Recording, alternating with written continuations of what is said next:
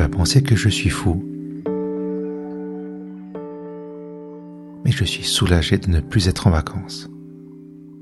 Quand j'ai commencé à penser à ce nouvel épisode, je me suis dit que j'avais passé des vacances de merde.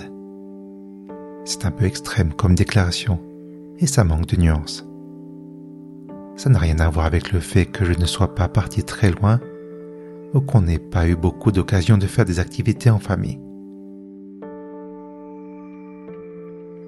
Non, j'ai le sentiment que la tête et le cœur n'y étaient pas. Que je n'étais pas prêt à faire une pause. Il y avait trop de choses à régler pour que je puisse partir l'esprit léger. D'abord, je n'étais pas au clair dans ma tête par rapport à ce que j'allais faire avec mes podcasts. J'étais au milieu de la troisième saison de Puissante Panoplie et je n'envisageais pas de faire une pause. Ensuite, j'ai pris du retard. J'ai repoussé l'échéance jusqu'au dernier moment. Finalement, la pause s'est imposée à moi et je me suis senti tellement mal de n'avoir pas tenu parole. Je voulais aussi enregistrer bien plus tôt cet épisode que tu écoutes là, maintenant. Pour respecter le rythme d'un épisode par mois. Par-dessus tout, j'avais très envie d'organiser un ou deux entretiens pour mon nouveau podcast. Oui, le mot est là. L'envie était présente et j'ai tout foutu en l'air. Pourquoi? C'est la question du jour et je vais tenter d'y répondre.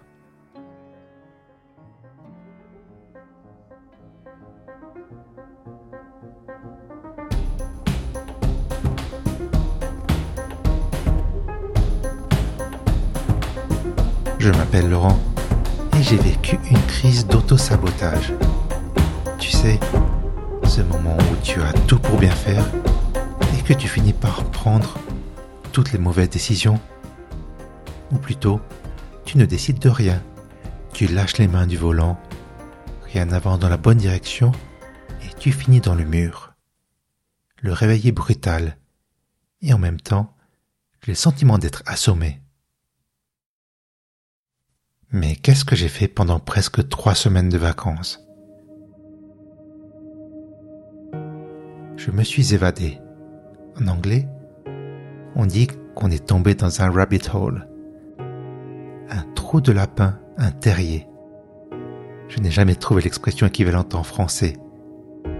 L'idée est que je me suis plongé dans un sujet et j'ai exploré de multiples ramifications.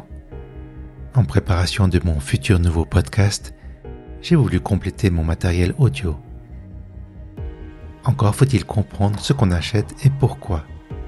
Cela ouvre de nouvelles portes. Cela démultiplie les possibilités. J'avoue que c'était plaisant de se laisser happer par un sujet. C'est grisant d'explorer et d'oublier le temps. Allez, c'est les vacances. Je peux me permettre de me coucher tard ou de manger des plats ou des desserts qui me font plaisir. Tu vas me dire qu'il n'y a pas de mal à se faire du bien. Et je te dirai qu'on trouve toujours un dicton pour justifier un comportement malsain. Il y a plein de personnes qui gèrent très bien leur liberté, mais moi, il me faut un cadre, même flou, pour que je ne sorte pas des sentiers de la création. Autrement, je bascule dans l'autosabotage. Mais pourquoi? Mon hypothèse est la suivante. On a peur du changement. L'humain a besoin de ses habitudes, de ses repères et de son rythme. Même si un changement est bénéfique, on a tendance à résister. À quelque part, c'est absurde, car on s'habitue à tout, même à l'inconfort. Je suis attaché à qui je suis, à mes valeurs, à mon histoire, ou plutôt aux histoires que je me suis racontées. Je porte en moi des scripts invisibles, des croyances, des bagages que je traîne depuis des années, voire peut-être des générations. Je tire des valises qui n'avaient pas de roulettes, en vérité des boulets. Dans ma famille, on regarde les artistes de travers. Quand va-t-il trouver un vrai métier? Qu'il fasse au moins des études pour qu'il ait un papier. Évitons de faire trop de bruit. Ne dérangeons pas. Soyons déjà contents de ce qu'on a. Parfois, on doit faire des compromis.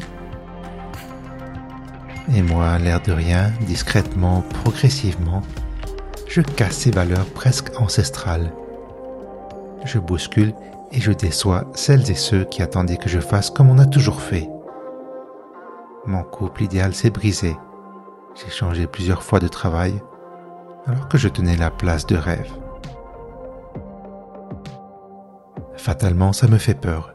Je doute et je pratique l'auto-sabotage. Cela prend du temps pour désapprendre mes anciennes croyances. Cependant, je suis convaincu que je suis déjà allé trop loin dans cette nouvelle direction pour rebrousser chemin. Je ne dois pas avoir peur de réussir, mais me préparer à réussir. Je dois bouger le curseur de la confiance en moi et passer sur la position où je dois envisager que le succès est peut-être possible. D'une manière ou d'une autre, même s'il faut faire des détours, tout va se mettre en place. En fait, j'entre dans une période charnière où le plus grand risque est d'abandonner, car ce ne va pas assez vite, parce que les résultats ne sont pas flagrants. Et c'est précisément à ce moment que je dois persister pour récolter les fruits de mon travail. Je dois être présent, mettre en avant mon podcast, éviter de me cacher. Le travail, c'est aussi apprendre à être fier de ce qu'on fait ne pas avoir honte de ses erreurs. C'est apprendre à parler, à promouvoir, à partager. Je trouve cela extrêmement dur car c'est contre ma nature. Faire la promotion, c'est un autre métier. Et en même temps, ça fait partie du métier. Je m'efforce aussi de combattre l'idée que parler de son travail, c'est égocentrique. Quand je doute, quand tu doutes, rappelons-nous que c'est au contraire généreux de partager notre expérience.